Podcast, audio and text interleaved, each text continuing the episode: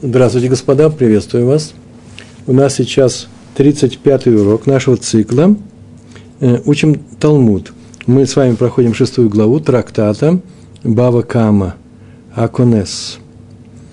Э, урок у нас идет в память Хаим Лейб Бен Мейер и Йента Блюма Бат Пинхас.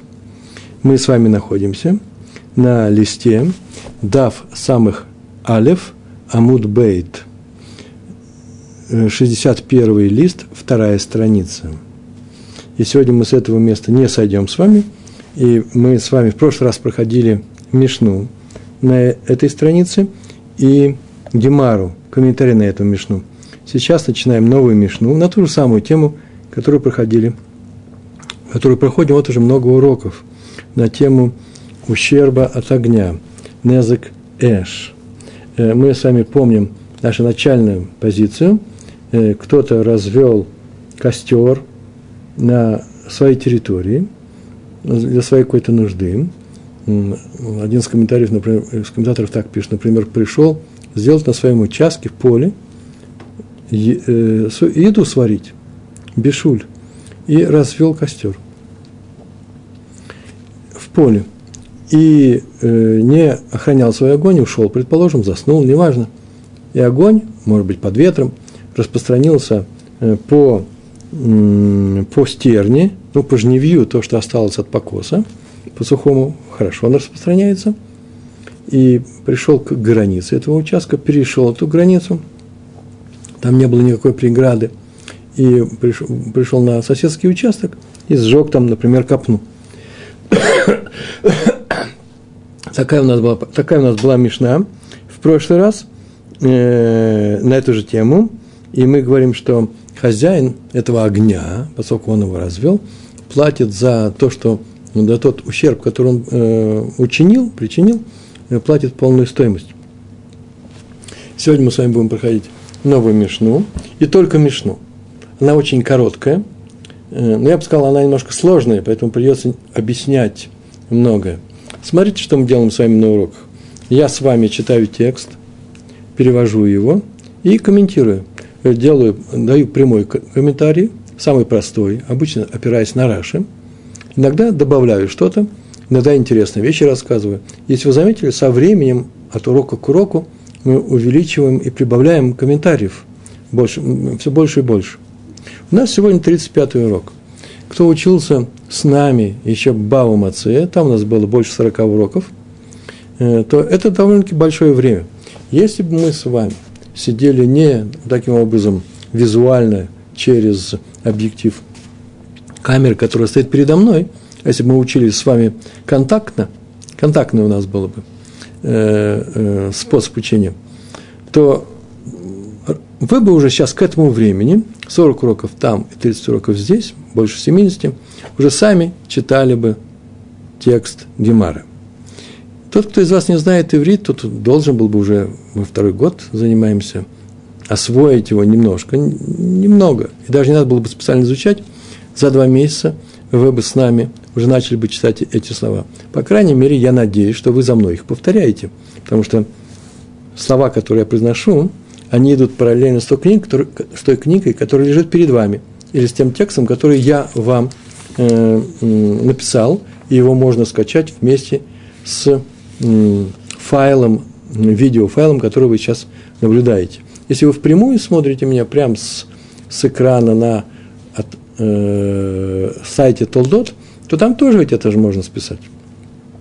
Я думаю, что вам бы, я говорил этим уже об этом, следует эти слова повторять. И когда вы будете повторять урок уже после моего урока, тем более нужно повторять эти слова. Я их произношу на обычном иврите, на иврите уличном, который у нас здесь есть, это сефарская Э, близок к сефарскому произношению. Тот, тот иврит, который мы изучаем в Ульпане, о котором здесь говорят, он несложный. Есть много арамейских слов, я их тоже произношу. Бывают разные разночтения, но значит, будете повторять за мной, потому что я говорю именно на том арамите, на котором меня научили в моих, э, в, когда я учился. Но главное, вот для чего все это рассказываю. Дело в том, что если бы мы с вами учились именно контактно, в одной группе, то мы бы с вами уже читали бы еще и Раша. Здесь я Раши произношу. Во время урока Раши я читаю, один день читаю, второй день читаю. Однажды ученики повторяют за мной. Но то, что мы сейчас прочитали, повтори, пожалуйста, этот Раши. Прям слово за словом. Никто не стесняется, все знают, что мы в своем кругу. И после чего наступает такой момент, когда я уже не читаю, говорю, а теперь ты прочитай, прочти Раша. А потом Тософот. Тософот сложнее, и э, я так полагаю, что качество, качество знания материала настолько возрастает, что человек уже оставляет группу, мою группу, где преподавание, преподавание идет на русском языке, и перед тем, как уже человек знает Тософот, он уже пошел туда, заниматься, где занимаются на иврите. Серьезные люди, ни слова по-русски там не знают. Так что Талмуд уже идет так, как он должен идти. Э, знайте, что перспектива у вас именно такая. Рано или поздно вы должны оторваться от этих уроков. А сейчас заниматься должны серьезно. Я надеюсь, что вы получаете, кстати, удовольствие и многое что знаете.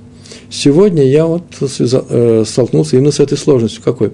Сейчас мы прочтем этот текст, он несложный.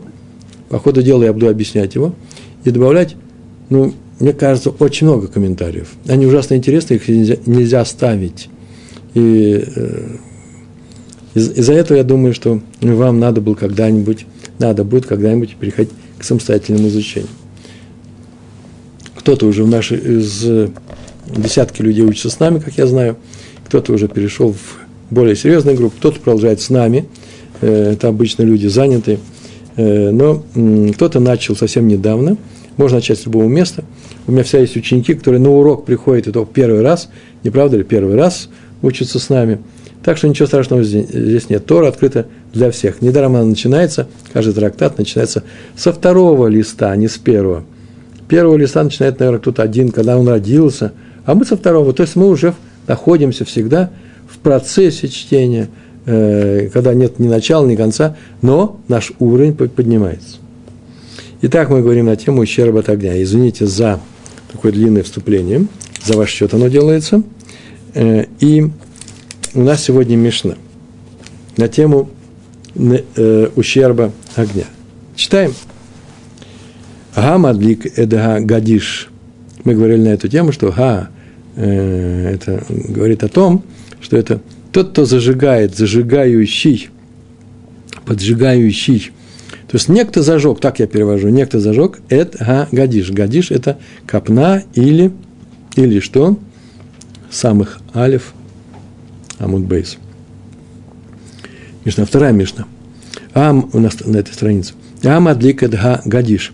Некто, кто-то поджег копну пшеницы или ячменя. Мы тут говорим, э, так уж так что повелось. Вообще-то копна или сток обычно делают из соломы. Так вот, э, здесь у нас это или, э, пшеница или ячмень. Как делали эти копны? Я вам напоминаю. Брали снопы, складывали их и делали такую конусообразную э, из этих снопов копну. В России принято называть копной вообще-то или стогом сена, да? Здесь, как правило, это не важно, тоже стоит стоимость. Если он поджег, это тоже заплатит. Гамадлик эдга гадиш. Я добавляю пшеницы или ячменя. Поджег копну, пшеницы или ячменя. Почему? Потому что сейчас тут же в Мишне будет сказано про пшеницу или ячмень. Ваю бо келим, в гаю бо келим, и были в нем гадиш – это мужского рода копна, поэтому были в нем калим в далку. Калим – это инструменты, одежда, любые вещи, предметы, какие-то предметы, так и написал какие-то предметы были в этой копне, и в далку, и они загорелись, сгорели, загорелись, э, как здесь написано, ягод, э, яхад имга гадиш в комментарии. И сгорели они вместе с копной – Поджег он на своей территории огонь. Огонь пришел сюда, а он так продолжает спать. Пришел на чужую территорию, тут стояла копна, и все это сгорело вместе с теми предметами, которые были внутри. Обратите внимание, никто не знал, что они там, кроме того, кто их положил, потому что их не видно. Вот на эту тему у нас сегодня урок.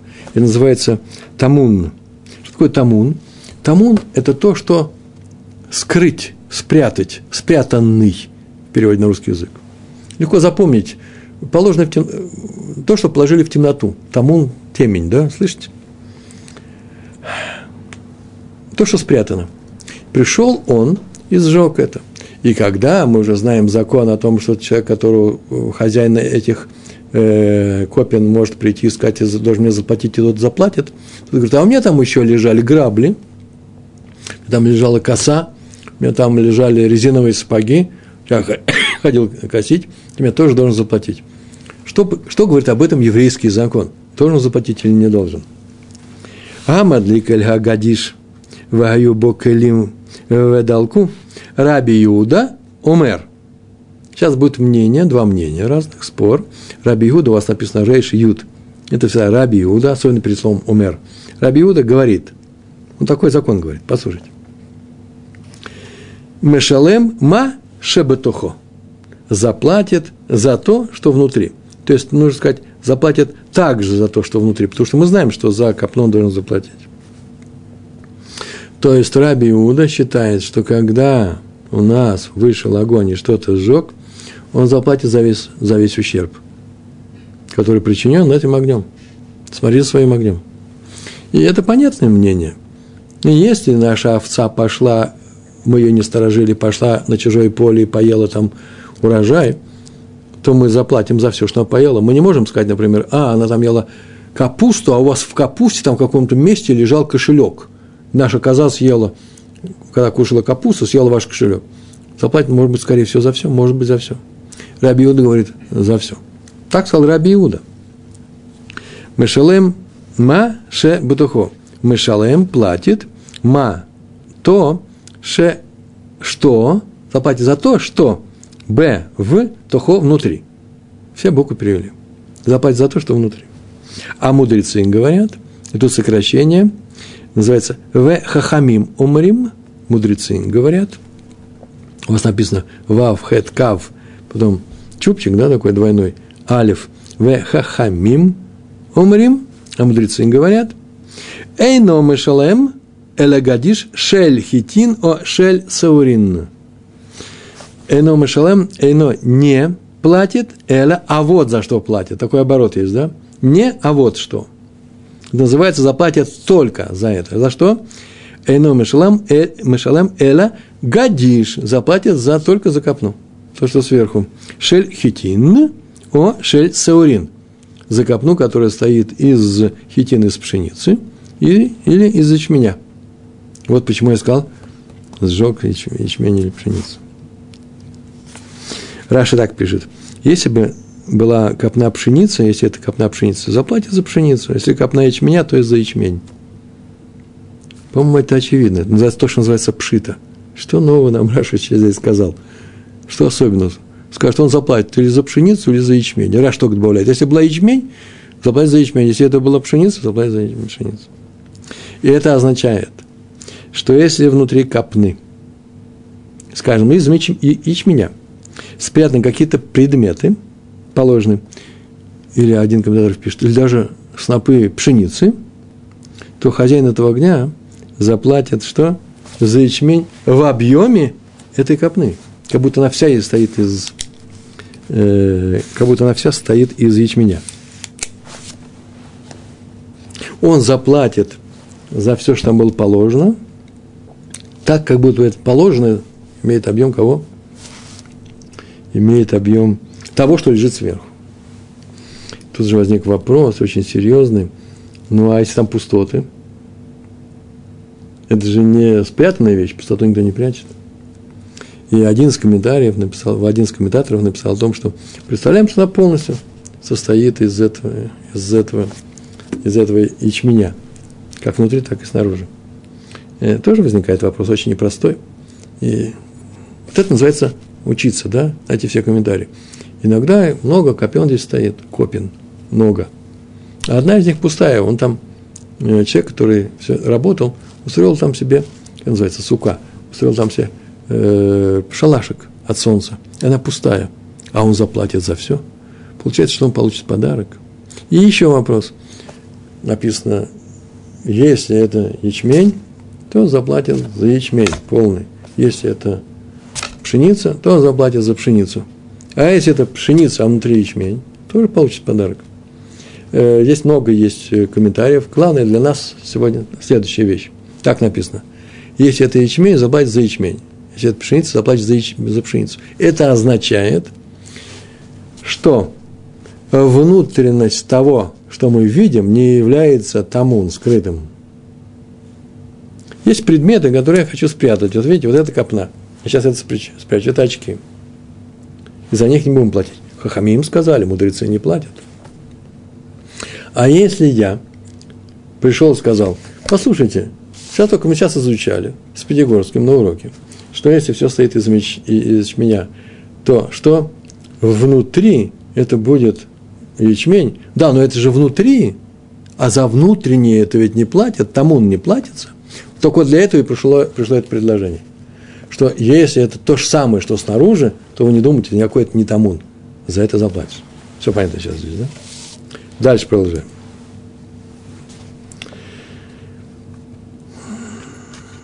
Да, и еще важное замечание. Мудрецы обычно... А, а мудрецы. Мудрецы сказали, что заплатят только за пшеницу или ячмень, то, что сверху. Важное замечание следующее. Это Раш и Тософот вместе написали это. Важное замечание. Они освобождают от платы за то, что скрыто внутри, даже если их обычно, эти предметы, там прячут. Все равно освобождают. Мудрецы от всего освобождают, что не являются тем же самым, что снаружи. Обычно, вот мы сейчас только говорили, грабли, косу, резиновые сапоги. И в нашем Воронежском округе все так делают. Мудрецы сказали, что если огонь пришел с чужой, с твоей территории, и пришел на чужую территорию, все, что там он, освобождается. А Рабиуда обязывает заплатить даже за те скрытые предметы, тамун, которые что? Обычно в копне не прячут. Там и в Гемаре об этом будет сказано, ведь мы сейчас смешно проходим, поэтому кое-что из Гемары берем. Например, человек положил деньги, кошелек с деньгами. Так удобнее, никто с никогда не приходит, они тоже сгорели. И есть у нас есть свидетель о том, что он там положил. Мы знаем, согласился суд, согласился, что там не лежали. По Раби Иуде он заплатит, тот, кто разжег огонь, заплатит за все. И даже за деньги. Повторяю, мудрецы освобождают от всего, даже если это обычная вещь, положена туда, и все так кладут, от всего скрытого. Рабиуна не освобождает ни от чего, за все заплатит, даже если необычная вещь. Продолжаем читать. Не читать. Сейчас у нас есть мнение мудрецов. Откуда это взяли? Комментарий, э, комментарий, в комментариях так написано. Мудрецы считают, что поджигатель платит только за то, что видно, но не за то, что спрятано. Откуда это следует? Мы с вами однажды проходили это на уроке, если я не ошибаюсь, да, меня записано, урок, 20, урок 26. Сегодня 35 на 26 уроке мы с вами это проходили. Там было написано так. Если развел огонь на своем участке, там так было написано, да? Развел огонь, и он вышел – Помните слово такое вышел? Что такое вышел? Вышел со своего участка. Если он развел на чужом, то уже не вышел. И нашел там коцим колючки, и сжег гадиш, как называется, копну, а также если он сжег ниву, слово, да, кома, и то за, обязательно заплатит за все, что он сжег. И там было так сказано, зачем нам нужно слово нива в этом стихе? Стих в, в книге Шмот, 22, 22 глава, 5 стих. Если выйдет огонь, а он я привел здесь, и уничтожена копна или нивы или поле, то поджигатель огня или костра обязан заплатить. Зачем нужно слово «нива»? Понятно, что если уничтожена копна, то заплатят за все, что там будет уничтожено. Так вот, так было сказано. Нива обладает одной особенностью. Как она стоит открытой, и все ее видят – то и обязательно заплатит за все, что стоит открытым, и, э, он, э, и это видно. Ни за что то, чего не видно. И за Ниву, и за Гадиш, и за поле. Это называется что? От него берем какое качество? Его видно. И поэтому платит только за открытый ущерб. А вот Раби Иуда, мы проходили на 26 уроке, это слово Нива взял совсем для другого дела. Он взял его, знаете, для какого дела? заплатит за все, что стоит. Как Нива стоит, то за все, что стоит. А именно за деревья. Копна, она не стоит, она положена. дерево там растет, или животные, они тоже стоят, хотя они могут и лежать. Дом там, я не знаю, может быть. Там написано деревья и животные. Помните, мы как с вами спросили, ой-ой-ой, а что мудрецы говорят, как они учат закон, что заплатят за все, что стоит. Слово-то Нива они взяли на открытость. Для раби Иуда он не взял откры, э, открытость, у него и закрытое нужно заплатить. Потому слово Нива только для животных и для деревьев. А для животных, для деревьев наших мудрецов, откуда берем? И слово О, или. Как мы здесь читали? Это же лишнее слово, его можно было и не, не называть. И уничтожена копна или Нива или поле. Зачем эти или? Уничтожены копна, Нива, поле. Подрыватель заплатит. Он учит это слово или. Сейчас мы только показали, что из одного стиха мудрецы учат, что должно быть открытым, а заодно еще и животных. Сейчас мы будем с животными иметь дело. А Раби Иуда говорит, про открытость ничего нет, он только животные. Значит, по, радио, по Раби Иуде в стихе нет никакого указания, что поджигатель свободен от платы за, за что? За скрытый ущерб.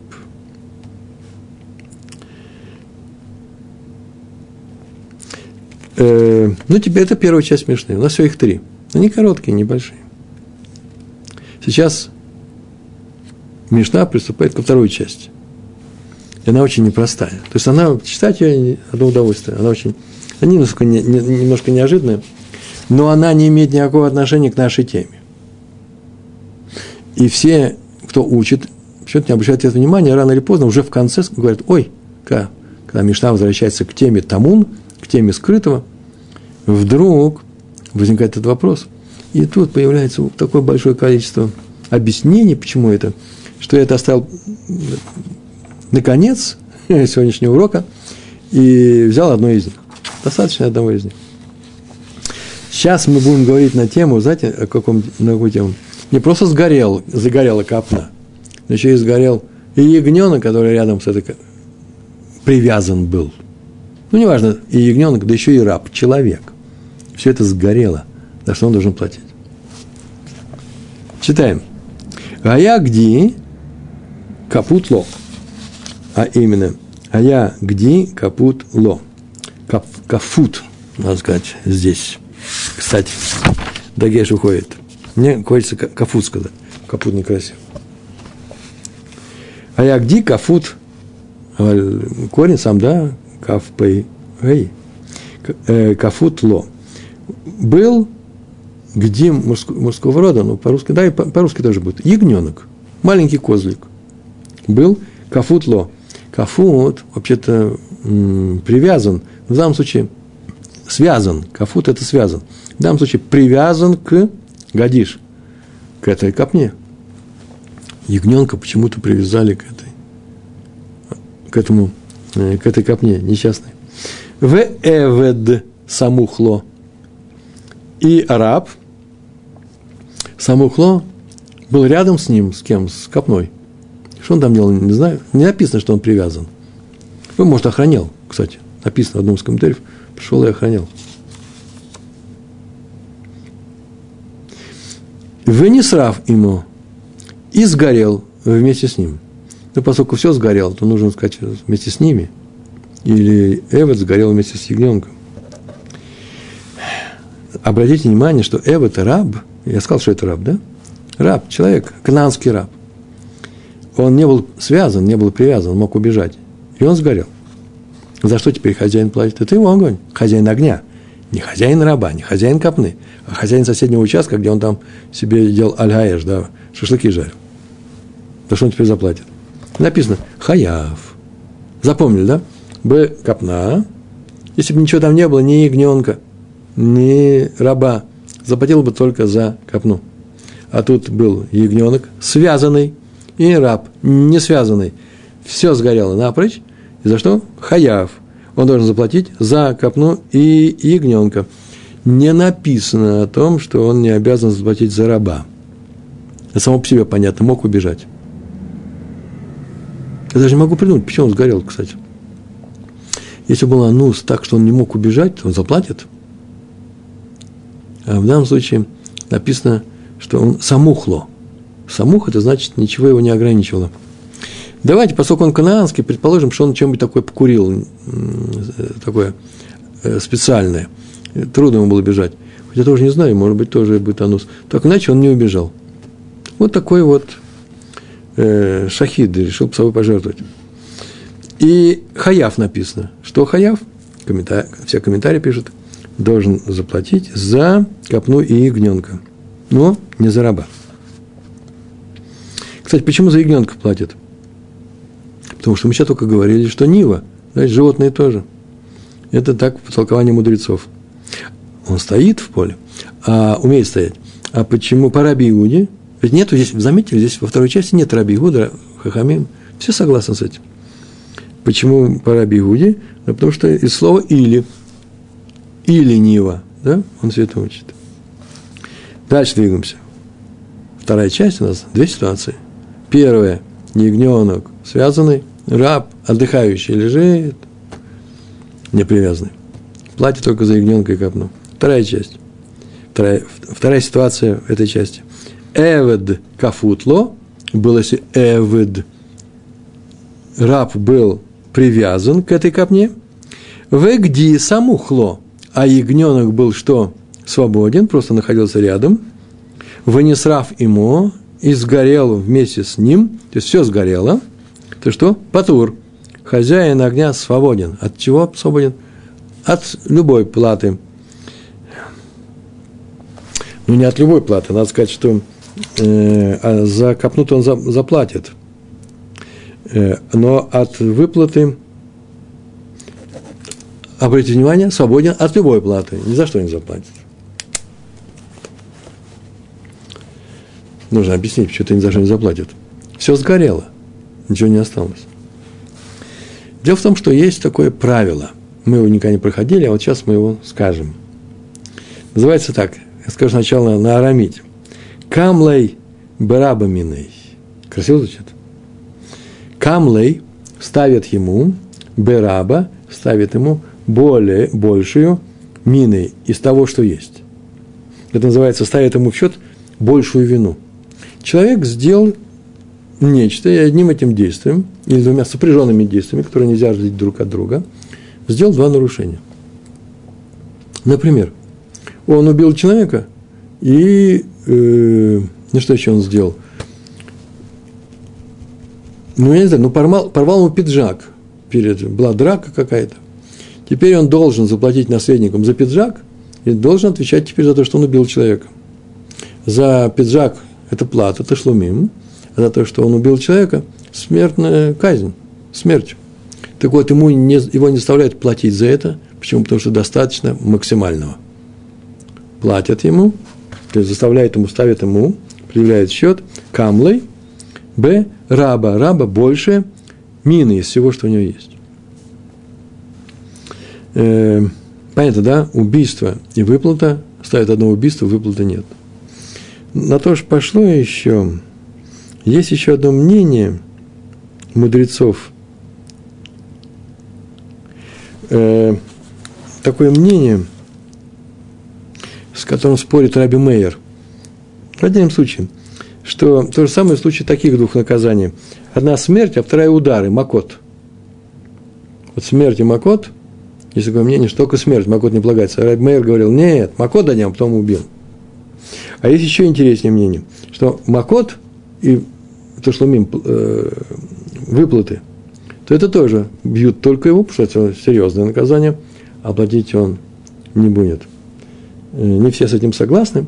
Почему? Потому что бывает иногда, что лучше человеку проще быть ударенным да, на суде, да, э, чем заплатить какие-то страшные деньги. Все может быть. Но это такой, такой, так звучит закон. Вот это вот правило камлей браба мины э, присутствует здесь у нас сейчас. В первой ситуации, где у нас был ягненок привязан, а раб не привязан – но не работает, потому что здесь нет второго наказания, он никого не убил. Он убил раба, но раб считается самоотверженно погибшим, э, сам себя убил. Он мог убежать, он не убежал. Поэтому он не наказывается э, смертью и платит только за ягненка и что? За копну. А во второй ситуации он убил раба, который не мог убежать, поэтому наказывается смертью. И поэтому, согласно нашему положению, правилу камлы бераба мины, что он освобождается от платы за ягненка и копну. Все понятно, да? Вот то, что так было написано. Маленький комментарий, комментарий немножко неожиданный. Но Раши написал, если мы посмотрим на колонку с нашим текстом, Раши у нас будет слева, и э, чуть не половина колонки, чуть меньше, посвящено некоторому объяснению, которое сейчас я дам. А поэтому его придется сейчас его сказать. Оно не генеральное, но оно, наверное, важное. Дело в том, что этого человека не убивают за то, что он сжег этого раба. Почему? Человека можно убить по еврейскому закону только в том случае, если его предупредили перед убийством, от рана называется, не убивай. И он все равно пошел и сказал, я убью, и убил. Тем, тем самым мы знаем, что он находится не в состоянии аффекта. Он сознательно идет убивать, сделать преступление. В таком случае его убивают. И если не было это атраа, то его не убивают. Такое правило. Здесь его тоже никто не предупреждал. Что ты делаешь? Здесь я сделал еду, у тебя костер остался. Вот пойдешь, там видишь копна, там раб лежит связанный. Чем, почему его связали, тоже непонятно. Нас это не интересует. Ты его сейчас убьешь, смотри за своим огнем. Он говорит, за что не знаю. Пускай этот огонь идет. В таком случае это была отра, его убивают, потому что он убил человека. Скорее всего, может быть, найдут еще какие-то причины, почему не убить, потому что вроде бы не впрямую убивает. Я знаю, что он, может быть, тоже еще не убил. Знаете, почему, Ари? Потому что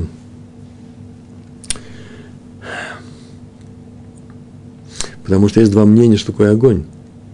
Это не вся стрела, это пара... Мы сейчас будем говорить об этом, это пара Бьюханану, это стрела. А пара Шлакиш – это вообще имущество. А имущество не убивают. Хотя, значит, имуществом не убивают. Вы меня извините. Александр, человек взял свое имущество, этим имуществом кого-то стукнул. Не-не-не, это не то имущество. Это называется, он убивает руками.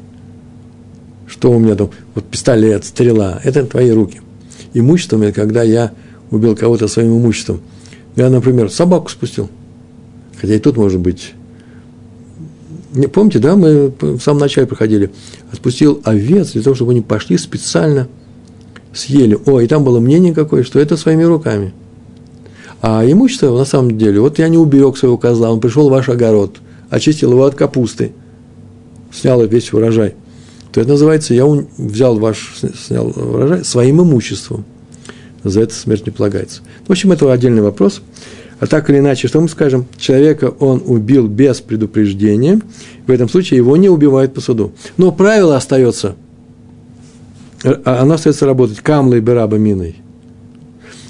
Ему не полагается смерть, потому что его не предупредили, но он освобождается от платы за копну и за козленка. Почему? Потому что вообще-то ему полагается это э, это смерть. И поэтому, это Раша написал, и поэтому он, он освобождается от всего. Есть еще одна вещь, очень интересная, ее нужно назвать. Во второй ситуации он свободен от платы за казнен, за ягненка и копну, потому что присуждается к смерти, правильно, да? Присуждается к смерти. Даже если приговор нельзя принести в исполнение. Почему? Потому что его не предупредили. Отсюда следует, что если бы не было смертного приговора, смертный приговор, да, называется, смертного приговора за убийство раба, он был бы не, не был бы обязан заплатить за ягненка. Вернее, он был бы обязан, его не, он не платит за ягненка, потому что его приговорили к смерти – если бы его не приговорили к смерти, просто не положено по еврейскому закону приговорить. Например, почему-то мы считаем, что рабов можно убивать, не дай бог. То что? Он бы был свободен, он был бы обязан заплатить за ягненка. Несмотря на то, что тот мог убежать. Он же у нас не связанный. Он сгорел, он был не связанный. Во втором примере же написано, что он был не привязан. Почему? И Раша объясняет. Потому что ягненок не обладает сознанием лобардат называется. И он не умеет убегать от огня. Он ягненок, это не взрослая, не взрослая овца. И поэтому, что привязанный ягненок, что не привязанный ягненок, мы про него не говорим, мог бы убежать, как говорим, про непривязанного раба. Мы говорим, за него не платят, почему мог бы убежать. Получается, что там все равно, так Раша пишет, привязаны или не привязаны. И за ягненка надо платить. Да, за, за непривязанного. Почему то в первой ситуации было сказано, если там был привязанный ягненок, непривязанный раб, зачем нужно говорить про привязанного э, ягненка? Про любого ягненка? Ответ очень интересный. Из-за того, из-за, того, из-за того, что во второй ситуации написано привязанный раб и непривязанный ягненок, то заодно симметрично написали в первой ситуации непривязанный кто раб и привязанный ягненок. Хотя могли бы написать непривязанный раб и любой ягненок. Это из-за симметрии, ни больше, ни меньше. Между прочим, Раши, я обещал длинный Раши, там было написано, некоторые полагают, что нет. Про ягненка тоже говорят, не платим мы за него никогда. Почему? Мог бы убежать. Он же не привязанный. Ягненок мог бы убежать. Есть некоторые люди так считают, некоторые учителя. Мы на это отвечаем, стоп, стоп. У нас в нашем Бава Кама, в нашем трактате на листе 27-м, Кав, Кав, Кавзайн. Там э, было написано, э, Амудалев, на первой странице, что если кто-то пришел и взял уголь, горящий уголек, и положил его на быка, и он загорелся, то он заплатит за этого быка. А вы говорите, что привязанный, не привязанный, одно и то же. Мог бы убежать. Что значит мог бы убежать? Не убегает, бык же не убегает. Ответ. Пример не годится. Одно дело положить, а второе дело, когда он вокруг огонь. У него есть сознание у ягненка и у быка убежать от огня. Бардат. Но ло бардат, нет сознания стряхнуть с себя это. Поэтому предположили, что на самом деле э, ягненок может убежать. И поэтому во второй нашей части нашей Мишны не говорится, что раб был связан, а ягненок не связан, называется на самом деле – по мнению тех, кто говорят, что ягненок мог убежать, из-за, поэтому за него не платят, на самом деле наша Мишна говорит не о случае и раб, и ягненок, а о случае таком. Как, как, так говорится. Если раб привязан, или ягненок находится рядом, а тем более, если он привязан, то свободен от платы за обоих, но платит только за копну. Нормально, да? Я обещал сегодня такой урок. Еще немножко осталось. Есть еще одно важное замечание о том, что что такое огонь? Мы как-то уже на эту тему говорили. Что такое огонь? Есть, оказывается, два мнения. Раби Йоханан и Рашлакиш. Раби Йоханан, я вам напоминаю, говорил, что огонь, который вышел с другого участка, вообще он идет по, э, э, по этим колючкам, это не что иное, как, как летящая стрела. Хицав называется, его стрелы. Что такое стрела? Человек взял лук, натянул и что-то сделал, нанес убыток, ущерб какой-то. Он окно выбил, он за это окно заплатит.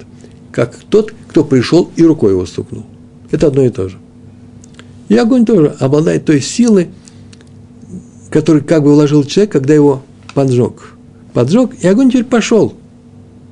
Даже если ветра нет, он так может идти, знаете, э, блинка к блинке, и он идет. Даже без ветра, под ветром очень хорошо идет, а без этого он идет. Что это называется? Это называется по Раби Юханану сила человека. Бекохо. Он взял, как стрелу натянул. А Решлакиш с ним спорил, его ученик Раби Юханан, и сказал, нет, огонь – это не что как вид имущества человека. Вот как овца, как яма, так же и огонь. Это имущество пошло, как овца, пошло и что-то сделало – Э, почему? Потому что распространяется тот не под силой же человека, а под силой ветра. Стрела, она не под силой ветра летит. Это в финале может быть под силой ветра. А в самом начале, вопреки ветру, ветер только может помочь, но сила это руки. То же самое здесь, под силой ветра идет огонь. И поэтому за, э, на ущерб от огня нельзя смотреть, как на ущерб, который сделан рукой. Да? а можно смотреть только как, как сделано имуществом. Смотрите, наша Мишна говорит, что если огонь пошел и сжег другого человека, то хозяин огня присуждается к смерти. Для Раби Ханана это понятно. Почему? Потому что это имущество, которое приранит хозяина к, э, для Раби Юхан, э, не имущество, а стрела. Потому что приранит к стреле. Пошел и убил этот огонь. И он заплатит. Но с позиции Решлакиш-то как? Это же имущество. Если имущество пошло и убило кого-то, не платят. И поэтому нужно объяснить, каким образом в нашей Мишне сказано, что он заплатит. Объяснение очень интересное. Объяснение очень интересное. Между прочим, все вот это вот размышление тоже не могу смолчать. Все эти размышления о том, что Раби Йоханан говорит, что это стрела, Решлакиш говорит, что это э, имущество. Знаете где? В нашей Мишне на, на странице Кавбейс 22. На странице 22 есть Мишна, очень интересная. Есть и собака, Александр, есть собака. Она на хозяинском дворе находится. А раньше очень, очень часто стояли дома уступами. А именно то, что здесь двор, это крыша другого дома. И снова здесь двор, это крыша другого дома. И собака, там написано еще и овца, спустились вниз. И что-то там поели, заплатит за это хозяин. И там вдруг очень интересное место вдруг возникает. Собака не просто что-то там сделала. Она схватила жареную лепешку. Харара называется. Прям с огня. Она может прям с огня скушать. Он заплатит за лепешку. Но собака не просто лепешку съела. Собака схватила эту лепешку и отнесла в копну, которая там рядом стояла. А там был уголек. И все это сгорело. И все это сгорело. За лепешку он заплатит, а за копну не заплатит в силу разных обстоятельств. Не за всю копну. Вот там-то и приводится это мнение. Что такое огонь? Это огонь сила наших рук. В данном случае не сила наших рук, это собака отнесла. Иногда нет, да? А, а, а, или же имущество. Это мнение там приводится. Так вот, что у нас Решлакиш должен объяснить? Если ты говоришь, что это имущество, то почему же здесь у нас в Мишне сказано, что он заплатит за этого раба, который был связан? И Решлакиш объясняет очень просто. Там это переведены, эти случаи. Там, там ссылка на нашу Мишну, сказано, на эту часть про ягненка и про раба. Как это нужно объяснить? Очень просто. Решлакиш объясняет.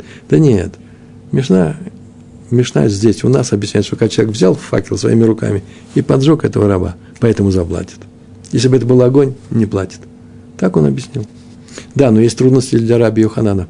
Самое интересное, что это разные трудности, кушьет, написано в разных книжках, я их собирал. Для раби Йоханана следующая сложность.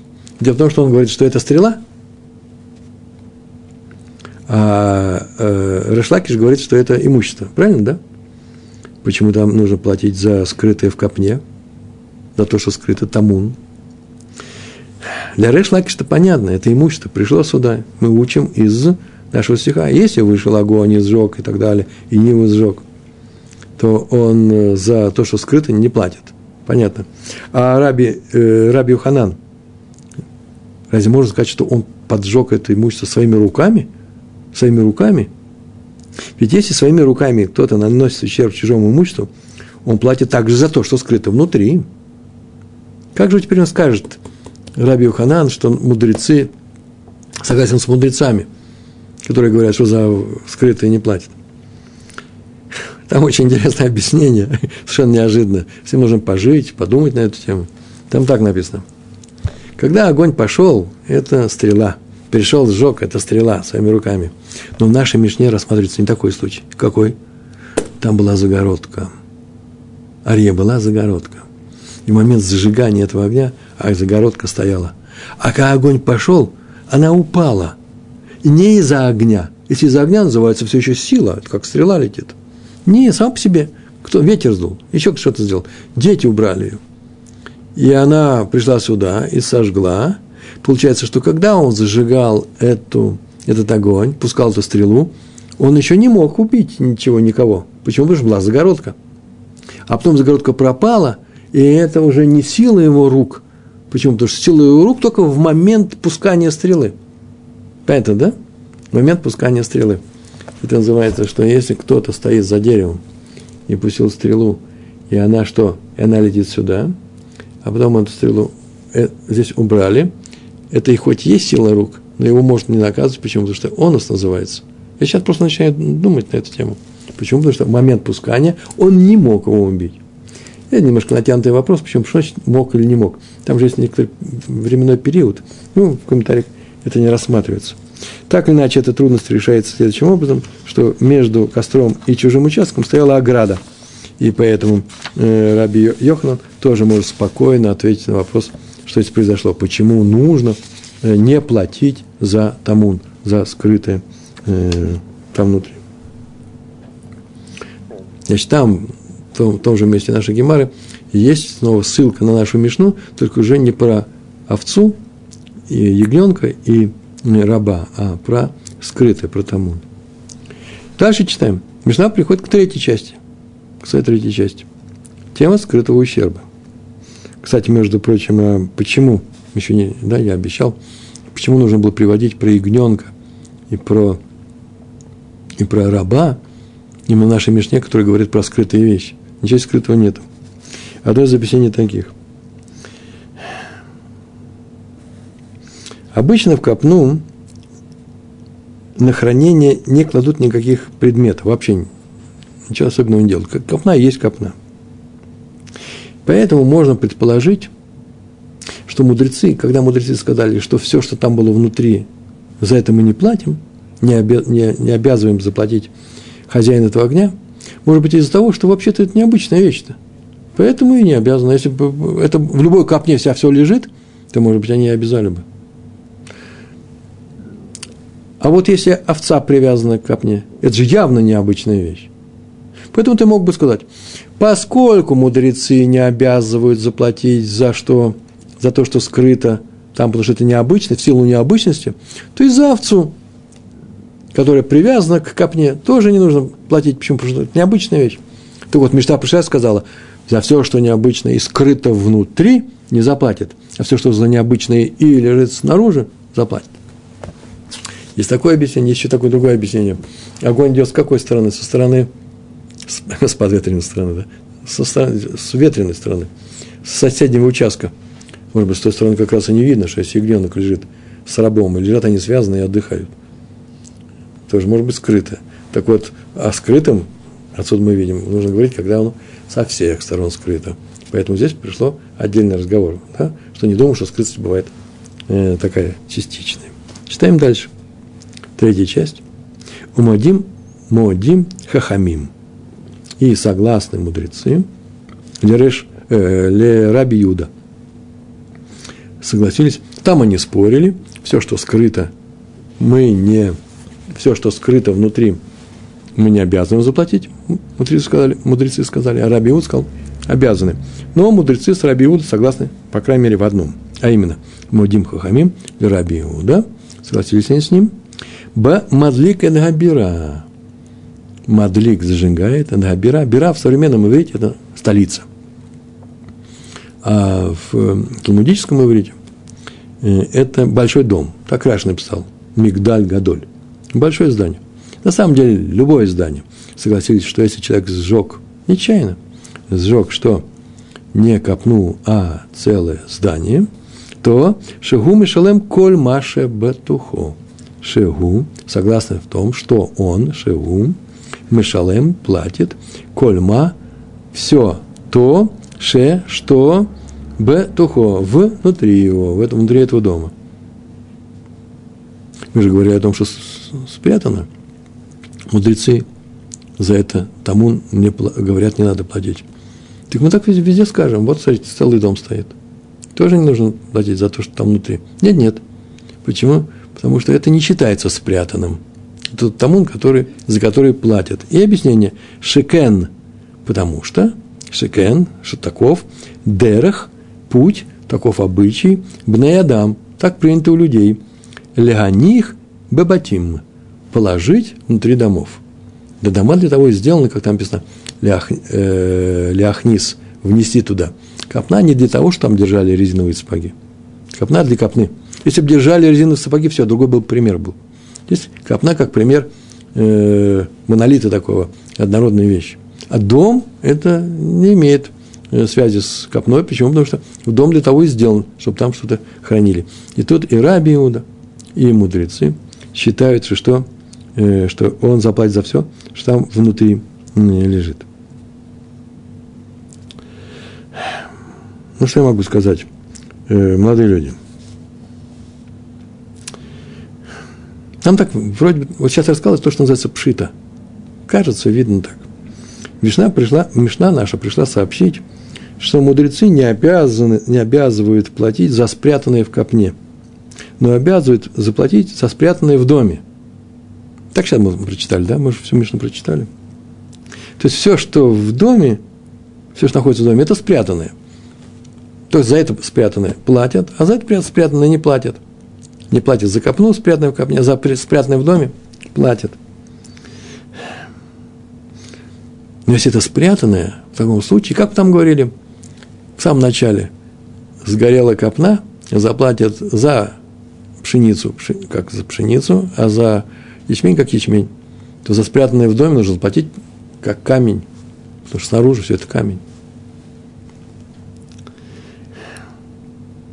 Поскольку закон звучит иначе, надо заплатить за вещи, а не за камень, то надо признать, что Мишна не называет то, что находится в доме, спрятанным.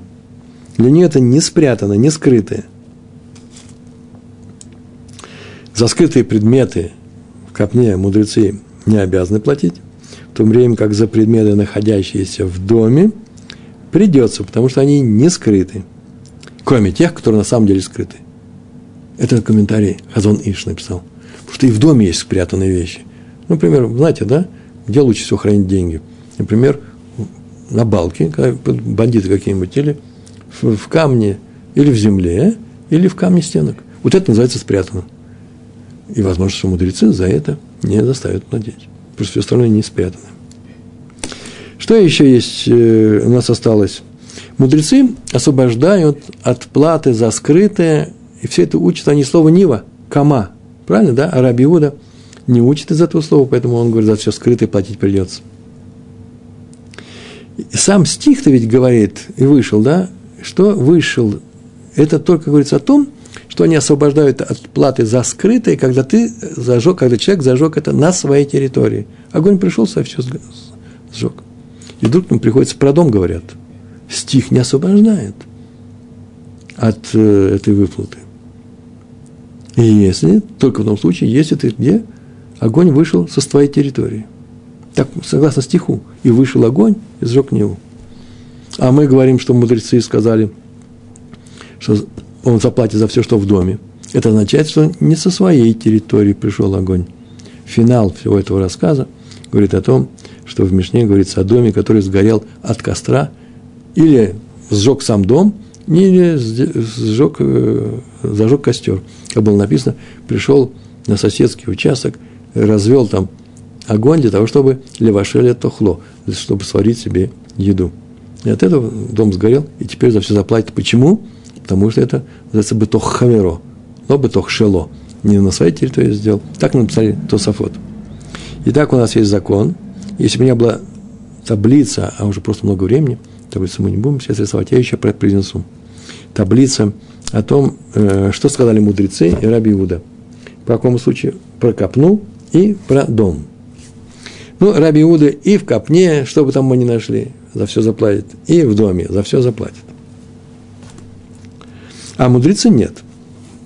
И если в доме он заплатит за все, потому что в доме держит то, что в него внесли, то внутри копны за предметы, которые обычно не держат в копне, не платят, а за предметы, которые обычно держат в копне, заплатят. Почему, откуда мы знаем? Потому что написано, в дом, в доме заплатят, потому что там обычно это все и держат. Слышите меня, да? Значит, в доме все, что положено держать, за все заплатит. А в копне, отсюда мы учим, за все, что положено там держать, он, и сгорело все это, там все это держит, э, то он заплатит, а за то, что не положено, то он не платит.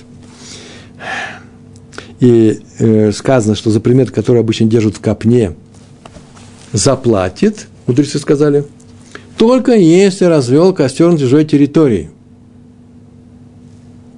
Потому что если он на своей территории, то свободен от всего, э, от любого тамун. Так написали Тософот. А Раби Игуд сказал, независимо от того, где развел костер, заплатит за все, даже за предметы, которые обычно в не держат. Три части в нашей Мишне есть. Первая часть за спрятанное, если с твоей территории пришел огонь, не только оттуда, за спрятанное, мудрецы говорят, не надо платить, только за то, что открыто. Раби Гуда говорит, заплатить. Это первая часть. Вторая, есть ягненок, есть раб, то, что если он убил своим огнем раба, ни за что не платит. Почему? За раба он не платит, потому что его не предупредили, а за ягненка почему? Потому что называется большую вину ему вменяют, да, какая вина была убийством. И третья часть у нас какая? Очень простая. А если дом, то даже мудрецы говорят, за все заплатят. Почему? Потому что так сделаны дома наши, для того, чтобы в них хранили эти вещи. Вот весь наш урок. Его нужно его повторить. Я надеюсь, вы продвигаетесь вместе со мной. Большое спасибо, что учились сегодня с нами. Успехов вам в личной жизни и в учебе. Всего хорошего. Шалом, шалом.